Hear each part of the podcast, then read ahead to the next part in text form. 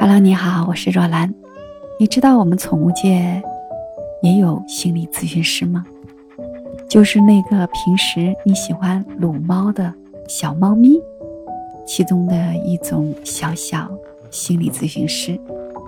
猫咪呢，它是一种非常敏感的小东西，它可以通过你的面部表情、肢体行动，甚至是敏锐的直觉，发现你突发的情绪状况。并且能够做出回应。当猫咪要是发现自己的主人在悲伤的时候，它就会表现的沉默、柔和，主动的给你无声的安慰。比如说，用轻柔的蹭蹭，会亲亲你，或者给你叼来它喜欢的东西当做慰问品。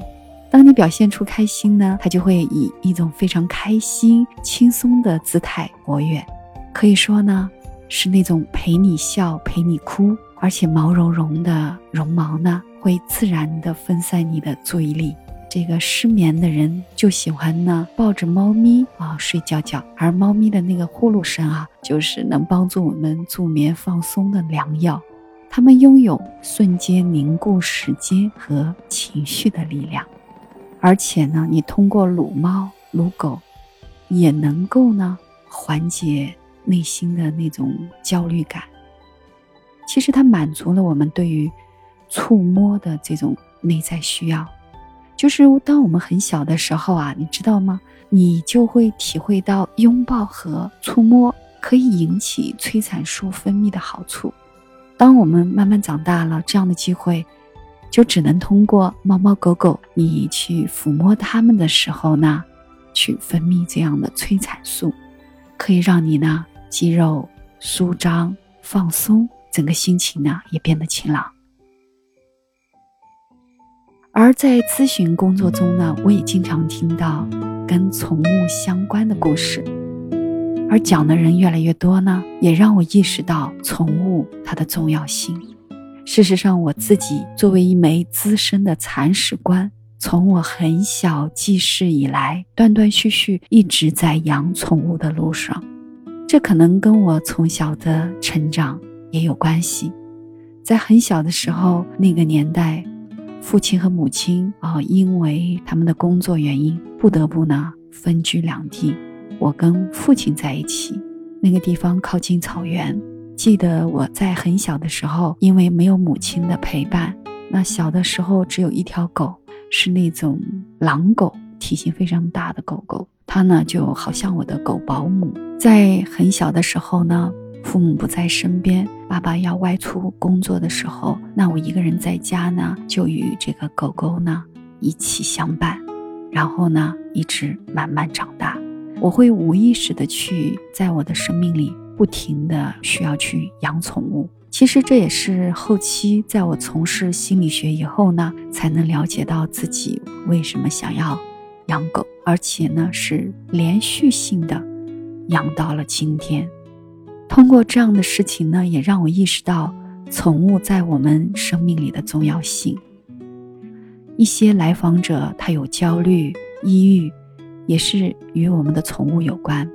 比如说，曾经有人呢，因为目睹了动物被虐待而陷入了非常严重的抑郁中。还有人呢，在关键时刻呢，宁愿自己受伤，也要保护自己的宠物。还有好多人省吃俭用，却给宠物提供最好的生活待遇，甚至呢，为宠物改变生活方式。所以你会发现，人和宠物的亲密，甚至很大程度超越了人和人之间的关系。我有一个女来访者，经过了一年呢痛苦纠结以后呢，她决定要离婚了。她和丈夫呢结婚多年，生活也是非常的富足稳定，孩子也大了，但是两个人的关系呢却越来越冷淡。两个人在一起待很多天呢，都不会看对方一眼，说一句话。一年前呢，夫妻俩曾经一起过来咨询，丈夫呢觉得生活还能过得下去。认为妻子的冷漠是因为家里养了猫狗，所以他把注意力呢从自己的身上转向了宠物，所以就很多次啊就指责他呢玩物丧志。而妻子认为呢这个婚姻早就没有任何的意思，也没有任何希望，名存实亡。是这些养的宠物呢拯救了他。他说，如果没有这些小动物啊，去安抚他，可能连活下去的动力都没有。今天她终于下定决心想要离婚了，是因为她无意中呢发现丈夫有打骂猫狗的行为，她觉得这简直就好像在打骂自己，这呢踩到她的底线了，所以她忍不下去了。两个人争吵的过程中呢，丈夫呢承认自己对宠物有嫉妒，认为妻子把宠物看得比他还重。他说：“如果没有这些宠物，自己和妻子的关系呢不会变得如此糟糕。”然后这个妻子对丈夫说：“我们的关系不好就是不好了，跟养不养他们没有关系。你不要让他们替我们背锅。现在在我心里，他们的确比你重要，因为他们会听我的话，从不跟我顶嘴辩论，更不会骂我。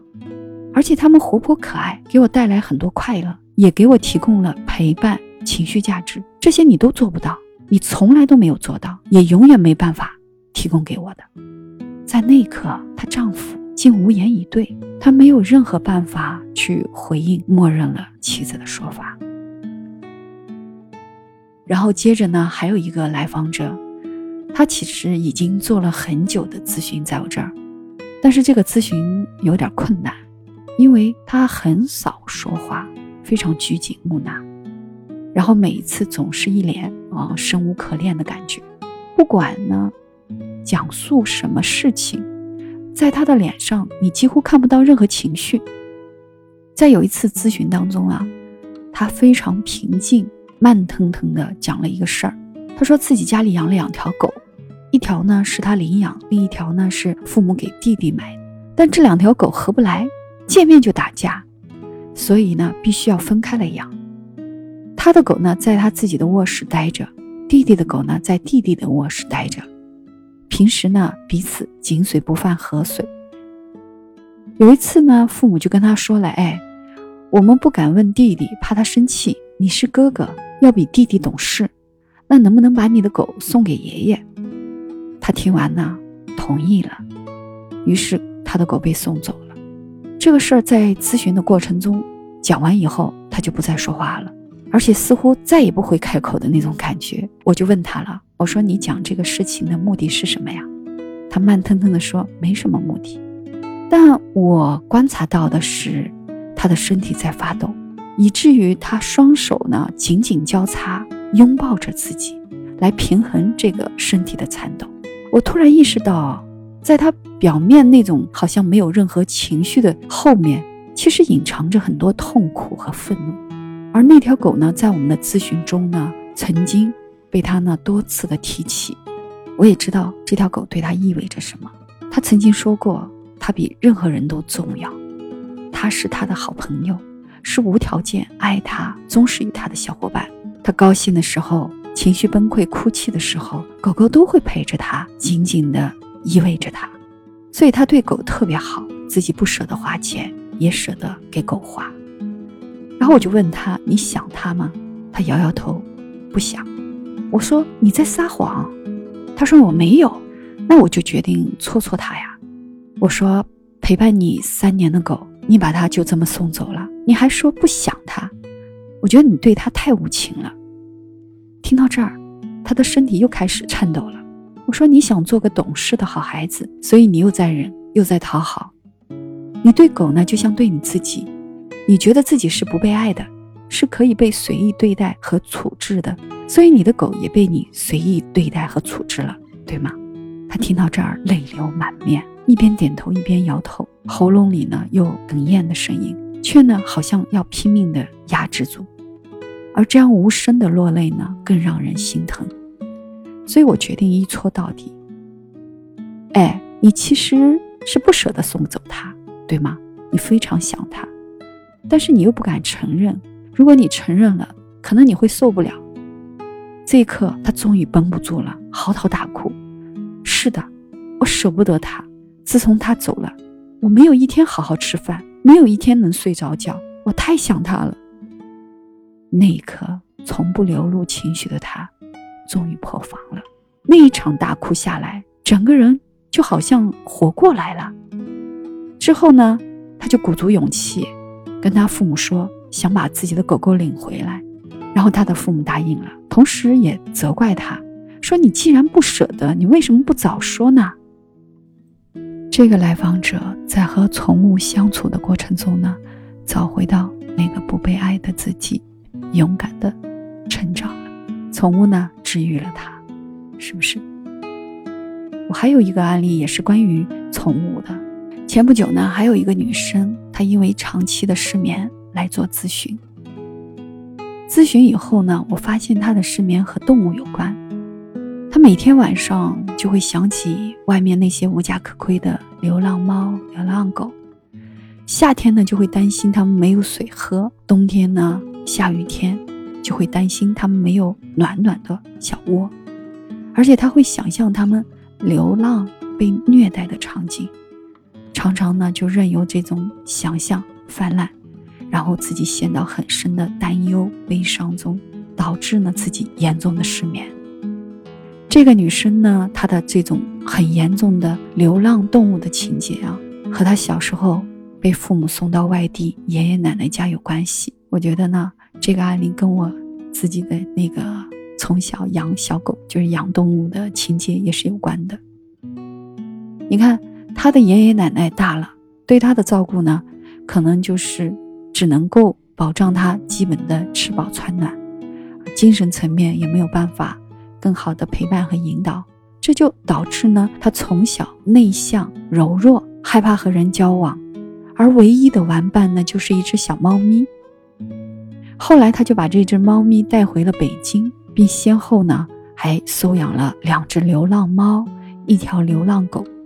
每天除了上学呢，就是和猫狗一起玩耍。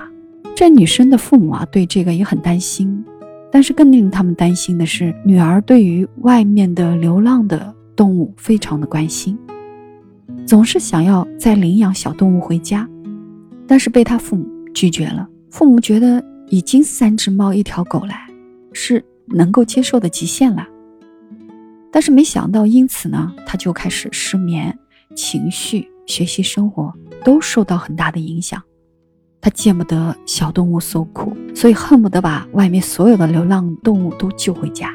他说：“我知道爸妈呢已经包容我很多了，本来呢他们就不喜欢小动物，但是为了我也同意养了，也开始喜欢它们了。”但是，一想到还有那么多的小动物在外面受苦，我就很难过。说到这儿，可能很多人会觉得，哎呀，这个女生可能是因为善良，啊，因为这个心好，是吧？其实，在我们心理角度，我们会看的是，显然这个女生把自己内在有一个很弱小的那个自我，她投射到了这些流浪的小动物身上。他想照顾他们，其实是想照顾小时候柔弱的自己。虽然在理智层面，他也理解父母的想法，但还是会有一些怨恨。前不久呢，他之前呢带回北京的那只猫咪啊生病了，送到宠物医院，医生说有两个选择，一个安乐死，一个呢就是花钱救治，但不保证效果。毕竟这个猫年龄太大了，都十八岁了。当他听到医生说的那个金额，当场就傻了。他没想到要花那么多钱。然后父母征求他的意见，他扭过头去，不敢看父母的眼睛。后来咨询的时候，他跟我讲，那是他长大至今最紧张的时刻。虽然呢，他知道家里条件不错，但父母一向节俭，从不乱花钱。这一下子要掏接近两万块钱救一只十八岁的老猫，而且有可能呢白花钱，所以这个时候他对父母的态度他没有把握。当时他想，如果父母不愿意花这钱，他也能理解。但同时呢，他也觉得自己内心里祈求的声音是：求求你们，救救他吧！以后我挣钱了，还你们。在这个万分紧张焦灼的时刻呢。他听到他妈妈温柔的声音说：“住院治吧，我去刷卡。”他一把抱住妈妈，眼泪呢哗哗的流。他说：“他是和父母一直不亲的，但在那一天以后啊，他突然感觉到自己是被深爱着的，他感到他和父母之间那种爱在流动。后来呢，他释然，轻松了很多。虽然他还是会关爱流浪的动物，尽自己的所能去帮他们，但是他对于他们的忧虑执念就没那么深了，而他的睡眠呢，也逐渐的变得好转。说到这儿呢，有很多人说，嗯，现在是宠物的黄金时代，因为有越来越多的人喜欢宠物啊，离不开宠物，而且把它们放的比家人还重要的位置上。就像我上面的这些睡眠焦虑、抑郁的人呢，在拥有了宠物之后呢，他们的症状也获得极大的缓解。曾经有一位来访者做过几次咨询以后就消失了。一年以后，他再次找到我，他说自己养了一条狗，那条狗把他从抑郁中呢拯救了出来。比如说，原来他只想躺着不想动，但是狗狗一到时间你必须遛啊。所以他只好强撑着带着它出门，慢慢的呢，自己也爱上了运动。原本呢，他不想交什么朋友，但遛狗你总会认识一些狗，还有狗友，对吧？时间一长，也成了朋友。原本自己什么家务都不做，但为了狗啊，家里要清理狗毛，要为狗狗增加营养，他也学会了干家务，学会了做饭。他说，肖伯纳曾经说过。遇见的人越多，就越喜欢狗。他说：“我养了狗才知道，这话说的太对了。”但是我又发现，养狗无法解决认知问题，所以我又来找您了。你知道吗？他在描述自己家的狗狗的时候，充满了温柔。狗狗对他全身心的信任、依赖，给予他温柔而忠诚的陪伴，是任何人都无法替代的。有时呢，他情绪低落。崩溃哭泣，他会对着狗狗说话，宣泄情绪，而那个时候，狗狗好像就知道发生什么一样，会默默地依偎在他身边，不时舔舔他，表示安慰。我特别能理解他的说法，而且因为我也养小宠物，所以我在内心里和他有同样的经历和感受。事实上啊，现在很多的。医生在治疗病人的时候也会用动物疗法，比如说动物疗法可以治疗儿童的自闭症。许多自闭症的孩子跟动物接触以后，慢慢就变得愿意和人接触了。而且你饲养宠物还会对心理障碍的人呢有很大的帮助，因为宠物会成为他最主要的情感来源。而且有大量的研究已经表明了，小动物对人类的身心健康，它存在正相关。比如说那些患有癌症啊、老年痴呆、心脑血管疾病的人群中，那些拥有宠物的患者，他的身体状况就更好，康复的更快。因为人与宠物的相处过程中呢，可以增加你人体的某些神经化学物质的分泌，帮助你。很快的放松身体，增加免疫力，而且人和宠物之间的互动也能够很有效的降低血压，减少压力、孤独感。其实好多人在宠物面前，他就可以做最真实的自己，而且当他面对宠物的时候，他投射出来的那个自然流露的，可能就是一个你自己都不曾发现的真实自我，它可以让你。彻底的放松下来，看见自己真实的样子。所以，人和宠物的关系有点像父母跟孩子的关系。现实中呢，孩子呢会长大，会离开父母，但是宠物不会。宠物无论长到多大，都会像孩子一样依恋主人。宠物在被主人照顾的同时呢。它的顺从与忠诚的那一部分呢，也充分的满足了主人的自恋以及对于理想关系的渴望。每个人都想拥有理想的不离不弃的亲密关系，而且很想在那样的关系中呢，能感受到被爱自由。而现实的人际关系中，这些都是很难实现的。而人和宠物的关系就弥补了这个缺憾。所以现在有很多年轻人或者中老年人开始养宠物，从心理层面来讲的话，就是一种补偿，是付出爱获得爱的一种途径。尤其是有分离焦虑的人，他和宠物的关系中，往往就会能够获得安慰和疗愈。所以，爱是双向的，甜蜜的负担也是负担，对吧？如果你决定要养宠物了，那你一定要在这之前考虑好自身的情况，是不是方便养宠物，能不能够承担这份责任？请你不要把宠物当成只是你负面情绪的发泄筒，更不是娱乐的工具，对吧？因为我觉得宠物和人的关系是相互需要的、共存，甚至是你人际关系的投射。所以，当你喂养宠物的时候，请你用陪伴和爱去喂养它的同时，也是在喂养你自己。它也是保护你的自尊，守护你的身体，甚至你积聚力量的来源。所以，如果你有幸养小宠物，它也有幸遇见你，那就请你好好的善待它，好好对待这个同样滋养你心里的小生命。我有一只雪纳瑞小公主。今年已经十三岁了，依然还很健康，而且我也希望呢，它能够陪伴我的时间更长一点，因为有它的每一天都是温暖、治愈的。当然，如果你也想拥有一只小宠物，那若兰想问问，你会给它取个什么样的名字？如果你已经有了小宠物，那你一定要留言和我说说你和宠物的故事。欢迎你在评论区呢留言。最后。也欢迎订阅、收藏、点赞我的专辑，爱你们！我是若兰，我在这儿等你。